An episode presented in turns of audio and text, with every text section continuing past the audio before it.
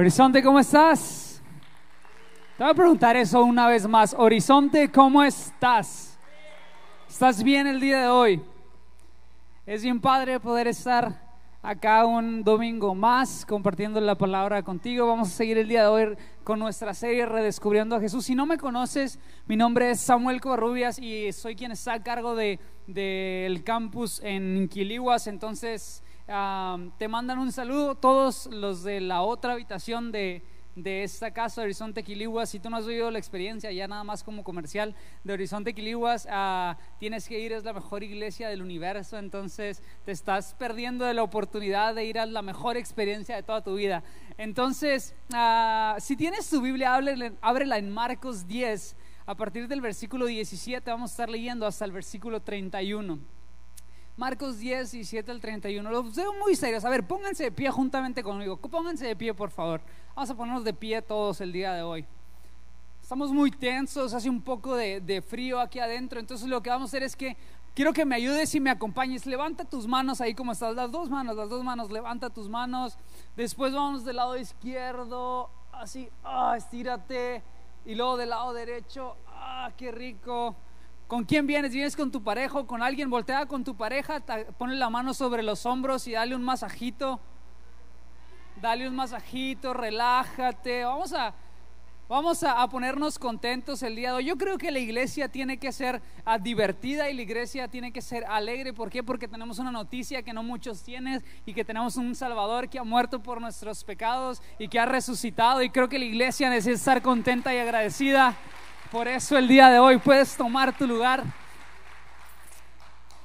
Marcos 10 del 17 al 31. Como te dije, seguimos con nuestra serie Redescubriendo a Jesús y lo que vamos a estar haciendo es que vamos a considerar unos pasajes y en los pasajes vamos a estar viendo dos cosas muy puntuales. La primera, uh, bueno, primero vamos a hablar acerca del reino de Dios. La primera cosa que vamos a ver es la historia de un hombre, de un joven rico que quiere entrar al reino de Dios por medio de hacer algo, de hacer cosas. Y la segunda historia que vamos a, estar viendo es acerca de los discípulos uh, diciendo, ok, yo ya hice todo lo que tenía que hacer y vamos a ver a Jesús dándoles una lección bien grande. Entonces, acompáñame ahí en tu Biblia. Lo que hacemos como costumbre de la casa es que leemos nuestros pasajes, después oramos y después consideramos lo que Dios tiene para decirnos el día de hoy. ¿Estás listo para lo que Dios tiene para decirnos el día de hoy? Amén.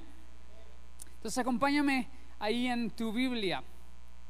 Versículo 17. Cuando Jesús estaba por emprender su camino a Jerusalén, un hombre se le acercó corriendo y le preguntó, maestro bueno, ¿qué debo hacer para heredar en la vida eterna?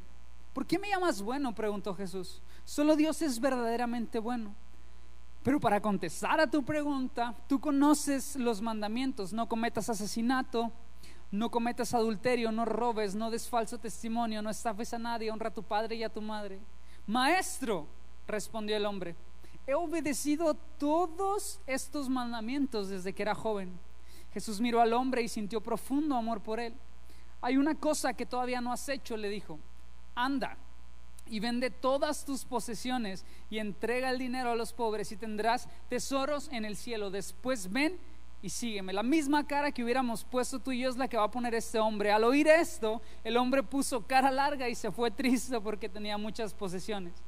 Jesús miró a su alrededor y le dijo a sus discípulos, qué difícil es para los ricos entrar en el reino de Dios. Los discípulos quedaron asombrados de sus palabras, pero Jesús les volvió a decir, queridos hijos, es muy difícil entrar en el reino de Dios. De hecho, es más fácil que un camello pase por el ojo de una aguja que un rico entre en el reino de Dios. Los discípulos quedaron atónitos. Entonces, ¿quién podrá ser salvo? preguntaron. Jesús los miró fijamente a los discípulos y les dijo, humanamente hablando, eh, yo creo que nadie, es imposible, pero no para Dios. Con Dios todo es posible. Dilo conmigo, con Dios todo es posible. Entonces Pedro comenzó a hablar. Nosotros hemos dejado todo para seguirte, dijo Pedro. Así es, respondió Jesús. Y les aseguro que todo el que haya dejado casa o hermanos o hermanas, madre, e hijos, padres o bienes por mi causa, y por la buena noticia recibirá ahora a cambio cien veces más del número de casas, hermanos, hermanas, madres, hijos, bienes, junto con persecución. Y en el mundo que vendrá, esta persona tendrá vida eterna. Pero muchos de los que ahora son los más importantes en ese día serán los menos importantes. Y aquellos que ahora parecen menos importantes en ese día serán los más importantes. Acompáñame a orar. Dios, Primero que cualquier cosa, Dios, venimos delante de tu presencia, Señor, reconociendo que tú eres bueno. Gracias, Jesús, porque tu presencia es evidente en este lugar. Gracias, Señor, por la misericordia y la gracia que has derramado sobre nosotros. Dios, hoy queremos pedirte, Jesús, que tú hagas algo milagroso, Señor. Que el día de hoy tú presentes tu salvación, Señor, a aquellos que no la conocen, Señor. Que tú nos enseñes acerca de tu reino.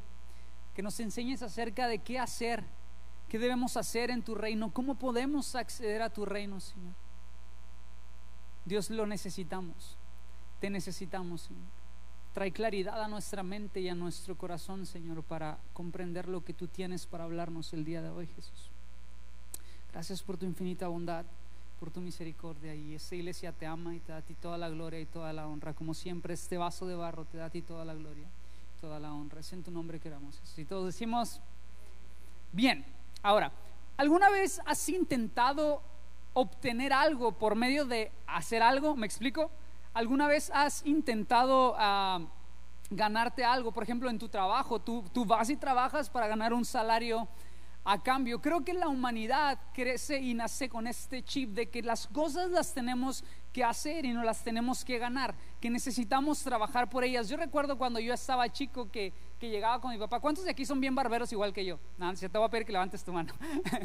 Pero cuando llegaba con mi papá era súper barbero y llegaba con mi papá y le decía, oye papito bonito, ¿tú crees que si lavo los trastes me pudieras prestar 100 pesos o dar 100 pesos para salir con mis amigos? O, o qué tal si, si te lavo el carro, me lo prestas para salir con mi novia? o qué sé yo, yo era súper barbero y llegaba con mi papá pidiéndole todas estas cosas. ¿Por qué? Porque mi mente decía, bien, yo tengo que darle algo acá a mi papá, no solamente le voy a pedir, sino le voy a decir, mira, yo hago algo y así es como que merezco que, que tú me des lo que yo quiero. Y algo similar es lo que vamos a ver en esta historia. Vamos a ver un hombre tratando de ganarse el reino de los cielos por medio de hacer cosas. Quiero que nos sintamos identificados el día de hoy, porque sabes, el reino de los cielos y la salvación no tienen, no tienen este sentir y no tienen este chip de que tienes que hacer algo para ganártelos. El reino de los cielos y la salvación se nos ha sido dado gratis por medio de Cristo Jesús. Y eso es lo que vamos a aprender el día de hoy. Las cosas en el reino no funcionan por medio de méritos y de ganárselas.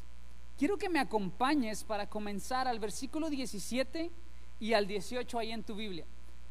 Dice así, cuando Jesús estaba por emprender su camino a Jerusalén, un hombre se le acercó corriendo, este hombre se acercó corriendo y se le arrodilló a Jesús y le dice, Maestro bueno, ¿qué debo hacer para heredar y para entrar en el reino de los cielos, para heredar la vida eterna?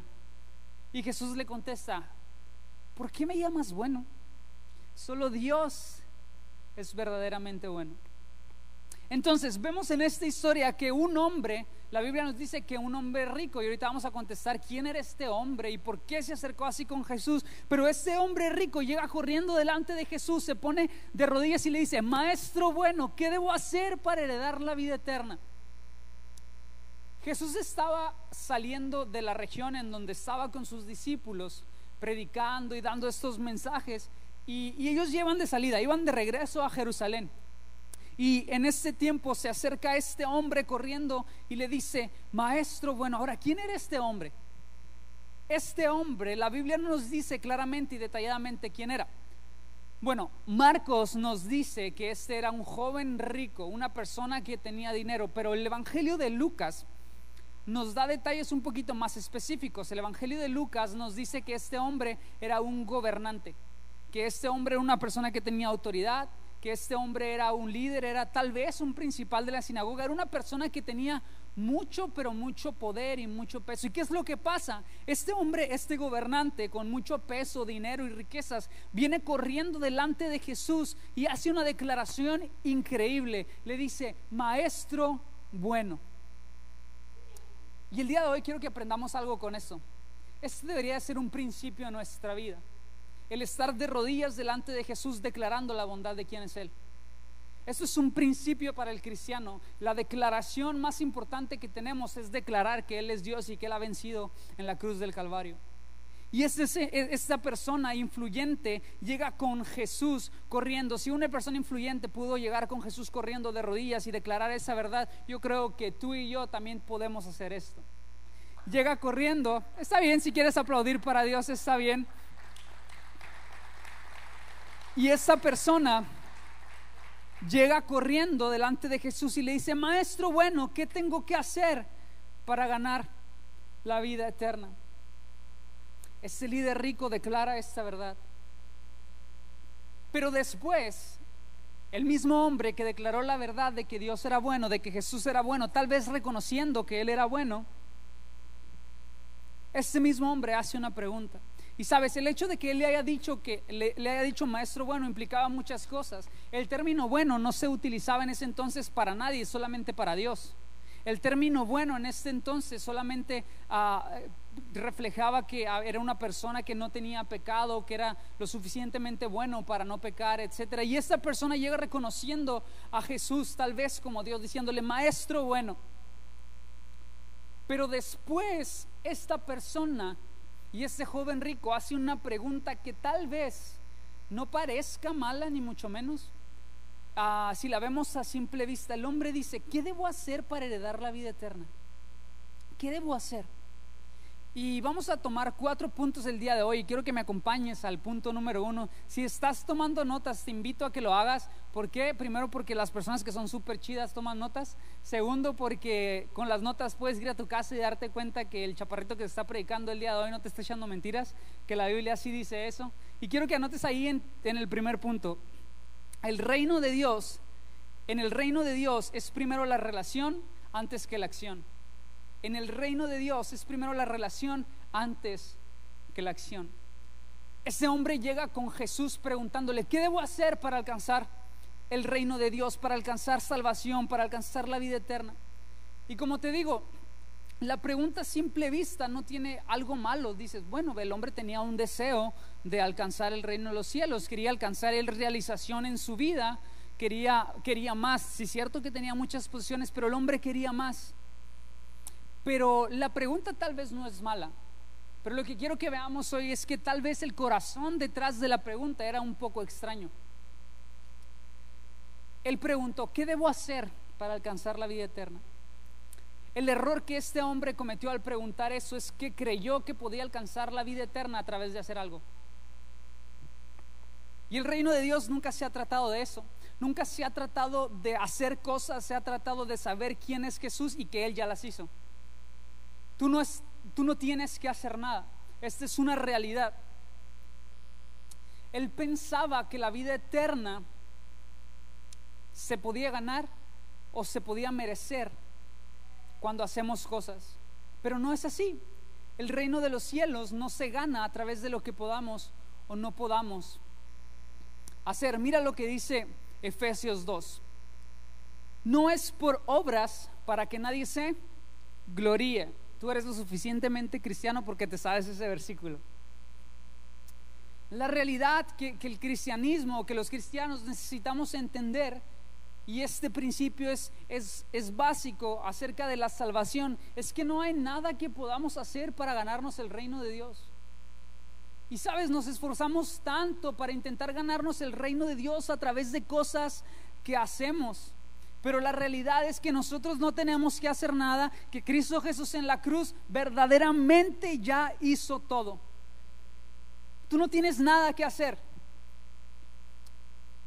Voy a decir eso. Y suena fuerte, pero, pero así lo es. El hombre estaba más cerca de su salvación cuando estaba de rodillas delante de Jesús que cuando Él le dijo, ¿qué debo hacer? El hombre estaba en una posición más correcta para alcanzar su salvación cuando él estaba de rodillas que cuando dijo, ¿qué necesito hacer? Que haciendo cosas. Sabes, a Dios le interesa muchísimo más tu posición de rodillas delante de Él que un cúmulo de buenas acciones. Tú puedes hacer un montón de cosas, pero a Dios le interesa más tu posición delante de su presencia y delante de Él que un cúmulo de buenas acciones. ¿Sabes por qué? Porque nos cuesta tanto trabajo comprender eso, porque, porque queremos acercarnos al reino y queremos ganarnos el reino de Dios tratando de hacer cosas. Va, que voy a la iglesia y llego a la iglesia y me siento o sirvo en la iglesia. Y creemos que por eso nuestra vida ya está ligada a Cristo Jesús. Pero hacer cosas no es relación con Jesús. Hacer cosas para Dios no es relación con Jesús. Estar en la presencia de Dios y tener comunicación, esto es estar con Jesús. Y nos queremos ganar como este hombre el reino de los cielos a través de hacer cosas, de venir, de servir en la iglesia. Pero sabes, es bien complicado que tú y yo nos podamos ganar el reino de Dios por medio de hacer cosas. Tengo una cubeta por acá, ¿me la pasas? Déjame ver si está por acá una cubeta. ¿Qué tan difícil es? Es tan difícil ganarnos el reino de Dios como si yo quisiera meterme acá. Te voy a hacer una pregunta. ¿Tú crees que yo quepo aquí adentro? ¿Quepo sí o no? Así de difícil se ve ganarnos el reino de Dios por medio de hacer cosas. Te voy a decir por qué. Te voy a decir por qué. Porque el hecho de que tú trates de hacer cosas para ganarte el reino de Dios lo único que estás haciendo y lo único que estás denotando con, con, hacer cosas para ganarte el reino de Dios es que tú necesitas sumarle al sacrificio de Cristo Jesús en la cruz. Es lo que tú estás diciendo al momento de ganarte el reino de Dios por medio de hacer cosas. Lo que tú estás diciendo es que el sacrificio de Cristo Jesús no fue suficiente. Lo que estamos diciendo es que eh, eh, el, hecho de que Cristo haya sido crucificado no es suficiente para alcanzar la vida eterna. Pero déjame decirte algo, no hay absolutamente nada que tú puedas hacer, no hay servicio, no hay darle a alguien, no hay absolutamente nada que te haga alcanzar el reino de Dios más que el sacrificio de Cristo Jesús en el Calvario. ¿Cuántos pueden decir amén a eso? El hecho de que tú y yo estamos aquí o que yo esté predicando aquí, eso no hace que yo gane el reino de los cielos. Eso no nos asegura. Necesitamos una relación, no el simple hecho de hacer cosas. Lo que hacemos no determina nuestra salvación. Lo que hacemos no determina nuestra salvación. Y después de que este hombre le hace esta pregunta a Jesús, Jesús le contesta. Y Jesús le da una lista de mandamientos que tiene que cumplir. Pero tú te vas a estar preguntando, a ver, a ver, a ver, me acabas de decir que el reino de Dios no se gana por medio de hacer cosas, pero Jesús le está diciendo a esta persona que haga cosas. Es como, ok, ya me confundí un poquito. Sabes, no es que Jesús estuviera aprobando el reino, que el reino de Dios fuera por, por obras, sino que le estaba diciendo que hasta las obras en el reino de Dios tienen que tener un corazón correcto. Y ese va a ser el segundo punto que vamos a tocar. Repite conmigo, las, cosas en el reino de Dios se hacen con el corazón correcto. Versículos del 19 al 22. Pero para contestar a tu pregunta, le dice Jesús, ¿tú conoces los mandamientos? No cometas asesinato, no cometas adulterio, no robes, no des falso testimonio, no estafes a nadie, honra a tu padre y a tu madre. Jesús le está leyendo la segunda tabla de la ley y le dice, maestro, respondió el hombre, he obedecido todos esos mandamientos desde que era joven. Jesús miró al, hombre y sintió profundo amor por él. Y luego le dice, hay una cosa que todavía no has hecho. Anda, ve y vende todas tus posesiones y entrega el dinero a los pobres y tendrás un tesoro en el cielo. Después ven y sígueme. Al oír esto, el hombre puso carga y se fue triste porque tenía muchas posesiones. Jesús le dice, ¿Qué le dice a Jesús? ¿Tú qué? ¿Conoces los mandamientos? Y sabes, al ser este joven judío, es lógico que él conocía los mandamientos. ¿Por qué? Un judío, un, joven judío, un niño, perdón, judío, cuando nacía se le inculcaba que tenía que aprenderse la Torah o el Pentateuco, los cinco libros, primeros libros de la Biblia. Entonces ahí es donde están los mandamientos. Él se sabía desde chiquito los mandamientos. Y él, y, él dice, bueno, yo me los sé todos con justa razón. Y no solamente se los sabía, sino que también los vivía. Y le dice él, maestro, yo conozco los mandamientos y he obedecido los mandamientos desde que era joven. El joven le contestó a Jesús que él los conocía, los mandamientos, y que los había puesto en práctica. Es claro que el joven tenía podía sentirse justo porque él estaba cumpliendo lo que Jesús le estaba diciendo, ¿cierto? Él podía sentirse justo. ¿Por qué? Porque Jesús le dijo que obedeciera los mandamientos y él los obedeció. Pero, ¿sabes? Jesús fue, fue, fue mucho más allá. Ahorita te voy a explicar por qué. Y muchos de nosotros tal vez podemos sentirnos justos por venir acá a la iglesia y sentarnos un domingo yo pudiera sentirme justo por venir aquí a la iglesia un domingo y estarte predicando desde esta plataforma. Muchos de nosotros pudiéramos sentirnos justos por ayudar a alguien allá afuera. Que ojo, todas esas acciones están bien, es parte de lo que necesitamos hacer, pero no es el enfoque principal. No sirve de nada creernos justos por medio de obras si no hay justicia en nuestro corazón. Hasta las cosas en el reino de Dios se hacen con justicia en nuestro corazón. Jesús en, Mateo 5 da el sermón del monte. Y, tomando todo esto, lo que prácticamente, y resumiéndolo, lo que prácticamente Cristo quiso decir es que aunque te creas justo en tu corazón, puedes ser injusto en tu corazón. Sabes, tú puedes estar adulterando sin necesidad de haber tocado a una mujer, a otra mujer. Sabes, tú puedes estar robando sin siquiera haber tomado algo que no es tuyo. Es más, más fuerte aún, tú puedes estar cometiendo homicidio sin siquiera haber tomado una pistola o qué sé yo y matado a alguien. Porque, porque Dios ve nuestro corazón y hasta lo que hacemos necesita tener el corazón correcto. Muchos nos creemos justos por lo que hacemos, pero nuestro corazón está en el lugar equivocado. A Dios le interesa que nuestro corazón en el reino sea correcto cuando hacemos algo y que no solamente tengamos acciones para tratar de vernos justos. A Dios le interesa un corazón correcto. El corazón del hombre o la intención del hombre no estaba en recibir el reino de Dios, estaba en salvarse a sí mismo. Porque él dijo, ¿qué puedo hacer yo? Yo, como te dije, el hecho de querer hacer nosotros demerita el sacrificio de, hace pequeño o quiere hacer pequeño el sacrificio de Cristo Jesús en la cruz. Yo creo que la historia hubiera cambiado si este hombre hubiera dicho algo como, es imposible Jesús para mí salvarme en esa posición, es imposible para mí salvarme, necesito un Salvador, necesito que me ayudes. Todo hubiera cambiado si este hombre tan solo hubiera dicho esas palabras. Pero no, él decide seguir creyendo que se trata por obra, que se trata de obras y no es así.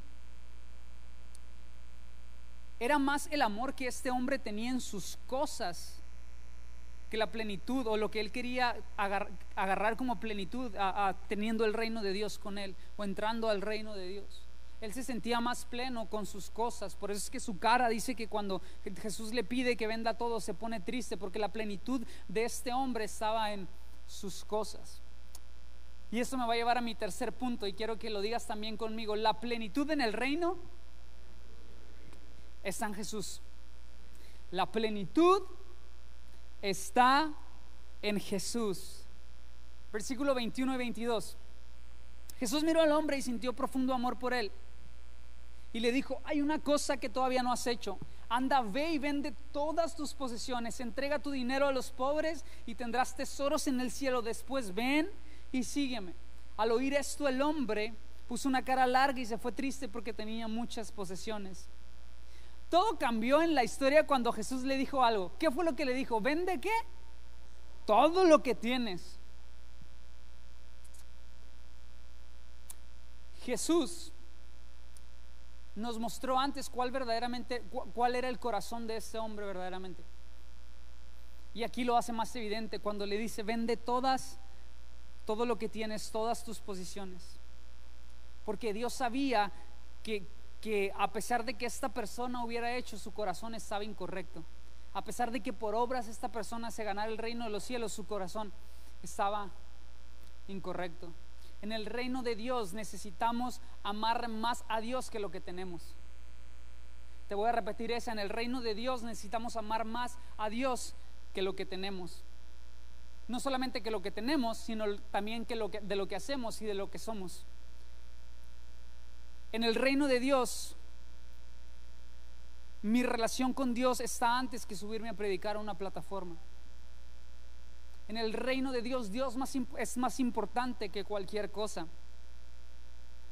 Y este hombre, ¿qué es lo que estaba haciendo? Estaba amando mucho más lo que tenía que lo que iba a recibir o lo que quería recibir, que era el reino de Dios. El corazón de este hombre, ¿dónde estaba? En las riquezas, en sus posesiones. Y aquí es donde se cumple la palabra que donde está tu tesoro, está tú. Donde está vuestro tesoro, ahí está tu corazón. Hoy quiero decirte algo. A lo mejor tú estás acá con muchas posiciones, no sé. O hay algo que, que, está como posesión en tu corazón. Puede ser una persona, pueden ser cosas materiales, o puede ser cualquier cosa que te esté distrayendo de tener en primer plano a Cristo Jesús te voy a decir algo que a lo mejor te va a doler o no sé, pero la plenitud no la vas a alcanzar en lo que está ocupando tu corazón, la plenitud la vas a alcanzar en Cristo Jesús. No, nunca nos vamos a sentir plenos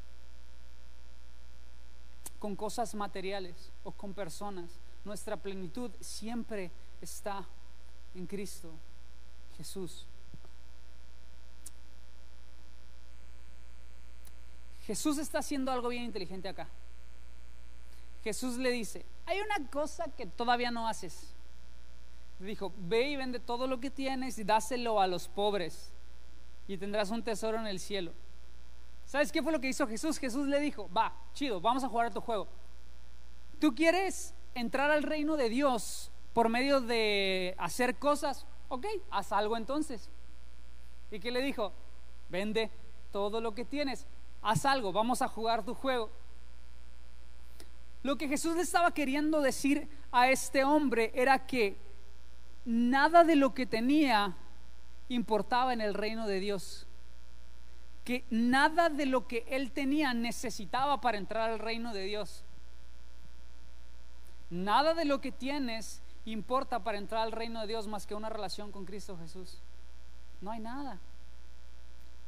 Y este hombre por eso pone su cara triste y larga porque él a lo mejor quería entrar al reino de Dios con todo lo que tenía. Pero Jesús le estaba enseñando una lección, le está diciendo, nada de lo que tienes va a entrar contigo al reino de Dios. Sabes, cuando tú y yo, cuando, tú y yo, ah, cuando Dios nos llame, nos vamos, a, nos vamos a ir al cielo, si Dios lo quiere de esta forma, tal cual vino Adán. Así nos vamos a ir. Ya tú imagínate cómo. Pero así nos vamos a ir como Adán llegó a la tierra. Sin nada. Entonces no necesitas nada en el reino de Dios, lo único que necesitas es entender que Cristo Jesús murió por tus pecados y que Él es tu Salvador y es todo lo que necesitas para entrar en el reino de Dios. Así que ven tal como eres. Nada le intimida a Dios, no necesitas venir con una apariencia de santidad, no, necesitas venir tal y como eres y entender que Cristo Jesús ha muerto por tus pecados y ha resucitado y a través de eso tú puedes recibir salvación y el reino de Dios. Jesús quería hacerle entender al hombre que, no, que necesitaba algo más. Jesús quería hacerle ver al hombre que lo que necesitaba era salvación, no cosas materiales. Que la plenitud la iba a encontrar en, una persona, en Cristo Jesús, en el cielo mismo, no en las cosas materiales. La, plenitud de Dios no viene de lo que tenemos ni de lo que podemos hacer. La plenitud del cielo y del reino viene en Cristo Jesús. Mira lo que dice Colosenses 2.9. Pues en Cristo habita toda la plenitud de Dios en un cuerpo humano. ¿Toda la plenitud en dónde está? Toda la plenitud de Dios está en dónde? En Cristo. En Cristo estamos plenos. Si tenemos a Jesús, lo tenemos todo. Dile al que está a tu lado, si tienes a Jesús, lo tienes todo. Díselo fuerte, si tienes a Jesús. Cuando Jesús le pide a este hombre que, que, que venda todo, ¿qué es lo que pasa? Pone una cara larga y qué? Y se va. Ahora, la neta es que tú y yo hubiéramos puesto exactamente la misma cara. Imagínate que Dios venga y te diga, vende todo lo que tienes, todo, hasta lo que traes puesto. ¿Qué cara pondrías? Entonces entiendo un poco al hombre, pero Jesús le está tratando de entender, hacer entender otra cosa. El hombre estaba pensando más en sus riquezas y en lo que tenía que en lo que iba a conseguir si entraba en el reino de Dios, porque Jesús no le dice ah, solamente vende todas tus cosas y ya. Jesús le dice, vende todas tus cosas y vas a tener un tesoro en dónde? En el cielo. O sea, Jesús le da algo a cambio. Jesús no solamente le dice, vende todo, sino le da algo a cambio. Y él decidió, decidió quedarse con lo que tenía porque lo podía ver. Sabes, aquí nos habla esto de fe. Porque muchas veces nuestra comodidad nos hace quedarnos en lo que tenemos porque lo podemos ver y Dios nos está llamando muchas veces a otras cosas, pero como esas cosas no las podemos ver el día de hoy, preferimos quedarnos en nuestra comodidad antes de caminar hacia el llamado que Dios tiene para nuestra vida. Yo estoy creyendo acá que, Dios está llamando a alguien y Dios está dando esta palabra a ti. Tal vez estás en tu comodidad, pero Dios te está llamando a que salgas de tu comodidad como lo hizo con Abraham, para que des estos pasos de fe y puedas arriesgarte a lo que Dios tiene para ti en el futuro. De eso se trata la fe. ¿Qué es la fe? La certeza de los que se espera, la convicción de lo que no se ve. No se ve. Este hombre estaba viendo sus posesiones, no estaba viendo lo que no se miraba en el reino. Pero acaba esta historia con este hombre y entra otra historia con los discípulos. Y vamos a ver nuestro cuarto punto. Y el cuarto punto es, y quiero que se lo digas a alguien porque eso lo necesitamos creer con mucha fe. En el reino de Dios, díselo, en el reino de Dios no hay imposibles. ¿Cuántos creen que en el reino de Dios no hay imposibles? Amén. Mira lo que dice el versículo 23. Jesús miró alrededor y le dijo a sus discípulos, qué difícil es para los ricos entrar en el reino de Dios. Los discípulos quedaron asombrados de las palabras de Jesús, pero Jesús les volvió a decir, queridos hijos, es muy difícil entrar en el reino de Dios. De hecho, es más fácil que un camello pase por el ojo de una aguja que un rico entre en el reino de Dios. Y los discípulos quedaron así, ¿Has visto la película de mi pobre angelito cuando se rasura? Haz de cuenta así. Así quedaron. Quedaron atónitos, dice la Biblia. Y entonces, ¿quién podrá salvarnos? Dijo, no es cierto, dijo, ¿quién puede ser salvo? Jesús los miró fijamente y les dice, eh, humanamente, pues es imposible, prácticamente, pero no para Dios. Jesús dice, con Dios todo es posible. Jesús comienza presentándole un problema difícil a los discípulos, diciéndole que era imposible que un rico podía entrar en el reino de Dios. ¿Sabes por qué? Y no quiero entrar mucho en este tema, pero no está diciendo que el hecho de que tengas no vas a poder entrar en el reino de Dios, no sino que en su mayoría ah, las personas que tienen hacen más, énfasis en lo que tienen y pueden enfocarse, atender enfocarse más en lo que tienen que en, Dios en sí. Entonces eso es lo que pasa. No es que sea pecado o esté mal que tú tengas, no, está bien. Pero lo que, hasta lo que Jesús le dice es que si tienes, véndelo todo y dáselo a los pobres. Lo que Dios te da es para que tú seas generoso. Y necesitamos aprender esta lección. Y le dice, humanamente hablando es imposible, pero para Dios nada es posible. Dice que los discípulos quedaron asombrados. ¿Por qué? Porque eh, eh, los discípulos creían que los únicos que tenían ganado el cielo eran las personas que tenían mucho dinero, riquezas, autoridad o liderazgo. Antes ellos creían que, el favor de Dios y que la mano de Dios estaba sobre las personas que, que, eran gobernantes, que tenían liderazgo, que eran líderes religiosos. Y Jesús les dice aquí, es más difícil que esos entren al cielo Y es como para los discípulos, wow, ¿cómo, cómo, cómo que... ¿Cómo que es tan difícil que ellos entren al cielo si nosotros creíamos que ellos eran los que iban a entrar al cielo, los únicos que tenían asegurado el cielo? Y es como, ¿qué está pasando Jesús? Y luego Jesús les, dice una, una, les hace una broma, porque el texto original nos dice que Jesús está riendo o, o nos denota algo así. Les dice, es más fácil que un camello pase por el ojo de una aguja que un rico entre en el reino de Dios. O sea, prácticamente es imposible. Eso se estaba riendo. Y luego los discípulos, todos sacados de onda, le dicen, entonces, ¿quién puede ser salvo? ¿Quién? ¿Quién va a ser salvo? Y otra vez Jesús riéndose les dice, eh, humanamente hablando, pues nadie. Nadie puede ser salvo. Es imposible, es imposible que un rico sea, sea salvo. Me imagino la cara de los discípulos en ese momento así como que, Dios mío, ¿qué está pasando? Pero después Jesús utiliza el pero que más nos necesita encantar. Y con el, el pero más emocionante e increíble que puede haber. Jesús dice, pero con Dios qué? Todo es posible. Con Dios todo es posible. Todo. Todo. Sabes, tú y yo no podíamos salvarnos a nosotros mismos. Este joven rico no podía salvarse a sí mismo, pero Dios dice, ah, ah, aquí no se acaba la historia, no lo voy a dejar solamente, dice Jesús, no lo voy a dejar en que no pueden salvarse. Jesús dice, necesitan ayuda divina, solamente con Dios puede ser posible. Tú solo no te puedes salvar, pero con Dios es posible. ¿Y sabes qué fue lo que hizo Jesús? ¿O sabes qué es lo que hizo Dios? Cumplió esta palabra.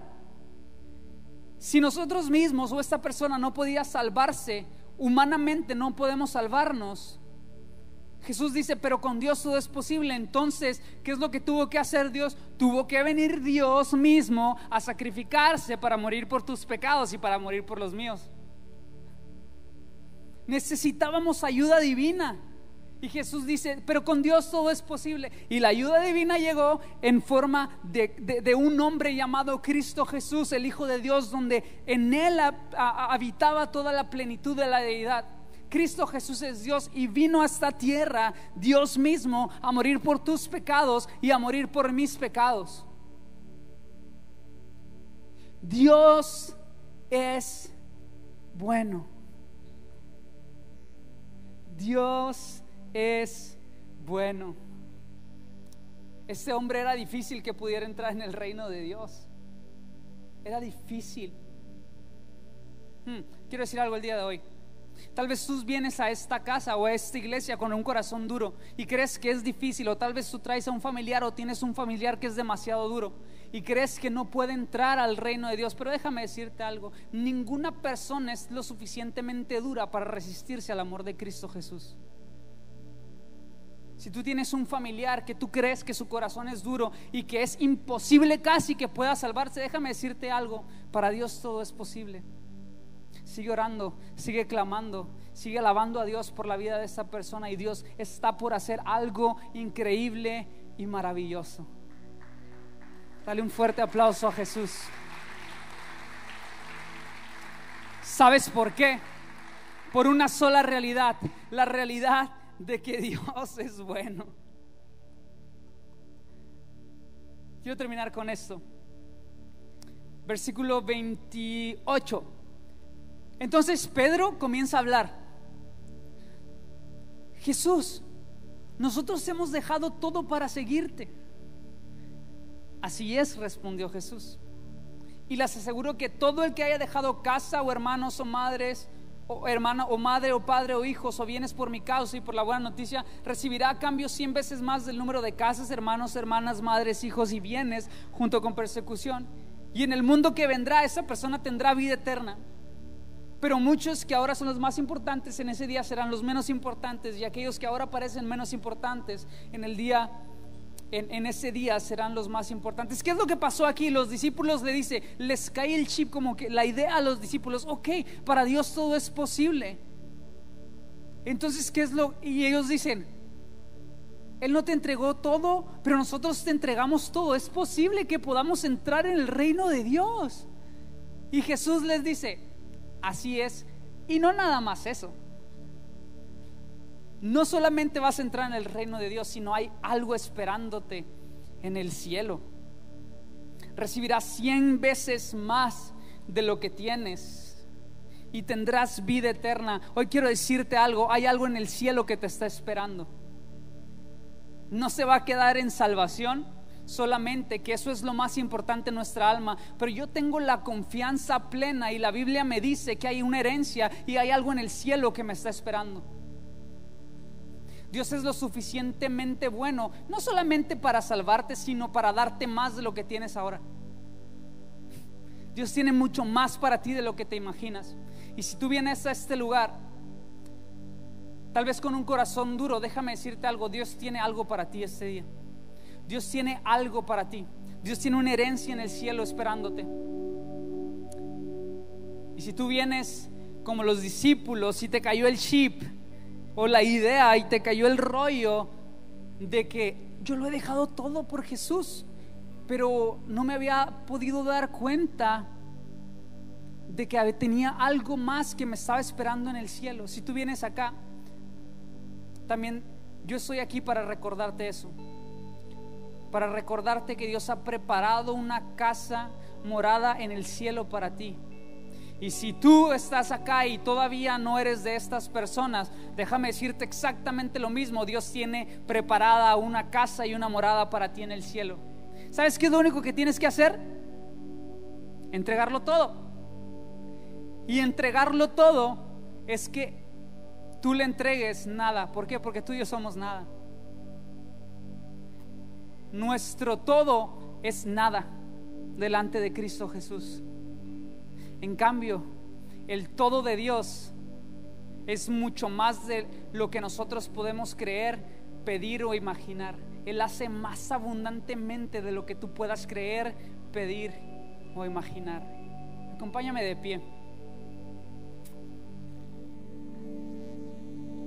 Hay un todo de Dios que está esperándote. Si tú no has aceptado a Cristo en tu corazón aún y tienes este deseo de entrar al reino de los cielos, lo único que tienes que hacer es rendirte delante de Jesús, estar de frente o delante de los pies de Jesús y decirle, ¿sabes qué, Señor? Necesito un Salvador. Ya me cansé, Dios, de hacer cosas para agradarte. Ya me cansé de querer hacer cosas para poderme ganarme tu bendición y tu favor. Ya estoy cansado. Si tú te identificas con esto, hoy es el día. Hoy es el día en que Cristo Jesús quiere transformar tu vida. Hoy es el día. Hoy es el día en que tu salvación puede llegar. Cada día es una oportunidad nueva de recibir salvación y esperanza. Mientras hay vida, hay esperanza. Y hoy quiero decirte que hay esperanza para ti. Yo no me puedo ir de este lugar sin presentarte a aquel que ha salvado mi alma. Sería egoísta de mi parte irme de este lugar sin darte la oportunidad de que conozcas la plenitud que yo he conocido en Cristo Jesús. En Cristo Jesús tenemos plenitud. Y hoy voy a contar hasta tres. Y si tú el día de hoy quieres recibir a Cristo en tu corazón o quieres reconciliarte con Dios después de haber estado confundido, no sé. Si tú quieres hacerlo, yo voy a invitarte a que levantes tus manos a la cuenta de tres. Cuando yo cuente tres, quiero que levantes tu mano, pero no quiero avergonzarte tampoco. Entonces le voy a pedir a toda la iglesia que cierre sus ojos ahí en su lugar. Cierra tus ojos, cierra tus ojos. Voy a contar hasta tres y a la cuenta de tres, si tú quieres recibir a Cristo en tu corazón o quieres reconciliarte o sentiste que estabas peleado con Dios, no sé. Quiero que levantes tu mano. Uno, Cristo Jesús tiene algo para ti en el cielo, algo que te está esperando una herencia eterna, una herencia gloriosa. Dos, Dios es bueno y quiere salvar tu alma. Tres, Dios quiere tener una relación contigo. Levanta tu mano si tú has decidido el día de hoy por Jesús. Veo varias manos levantadas acá y quiero que iglesia les demos un fuerte aplauso porque han decidido tomar esta, esta decisión de fe y sus vidas han sido salvadas el día de hoy. Quiero que me acompañes orando. Cierren sus ojos, iglesia. Vamos a cerrar nuestros ojos. Si tú no sabes orar y el día de hoy recibiste a Cristo Jesús como tu Salvador, simplemente repite conmigo en tu corazón y créelo de todo corazón. Dios, te doy tantas gracias porque has venido a, has venido a rescatarme el día de hoy. Porque tal vez venía yo sin nada, pero ahora me voy con todo. Y ese todo eres tú, Jesús. Jesús, te acepto como mi Salvador. Acepto tu sacrificio en la cruz. Acepto la herencia, acepto la gracia y la misericordia que has querido derramar sobre mi vida. Muchas gracias, Dios. Gracias por tu bondad. Gracias por salvarme, gracias por rescatarme. Iglesia, vamos a seguir adorando en un momento, pero antes que eso, quiero que adoremos de una forma distinta. Quiero que con todo tu corazón les des el aplauso más grande que tengas a Dios por lo que acaba de hacer el día de hoy. Sabes, Cristo lo merece, Él es merecedor, Él es digno. Vamos, dale el aplauso más fuerte que tengas a Jesús.